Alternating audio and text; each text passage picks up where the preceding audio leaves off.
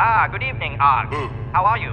I don't know. Hmm. Now that I've finished building the capacitron, we can finally get to the moon.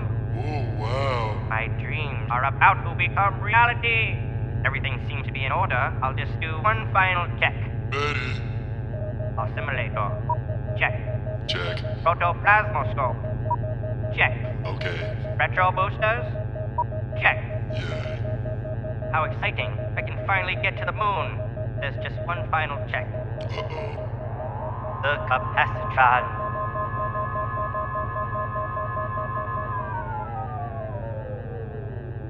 What is this?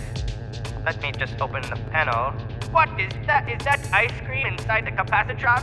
Chocolate. God, man, the project is ruined.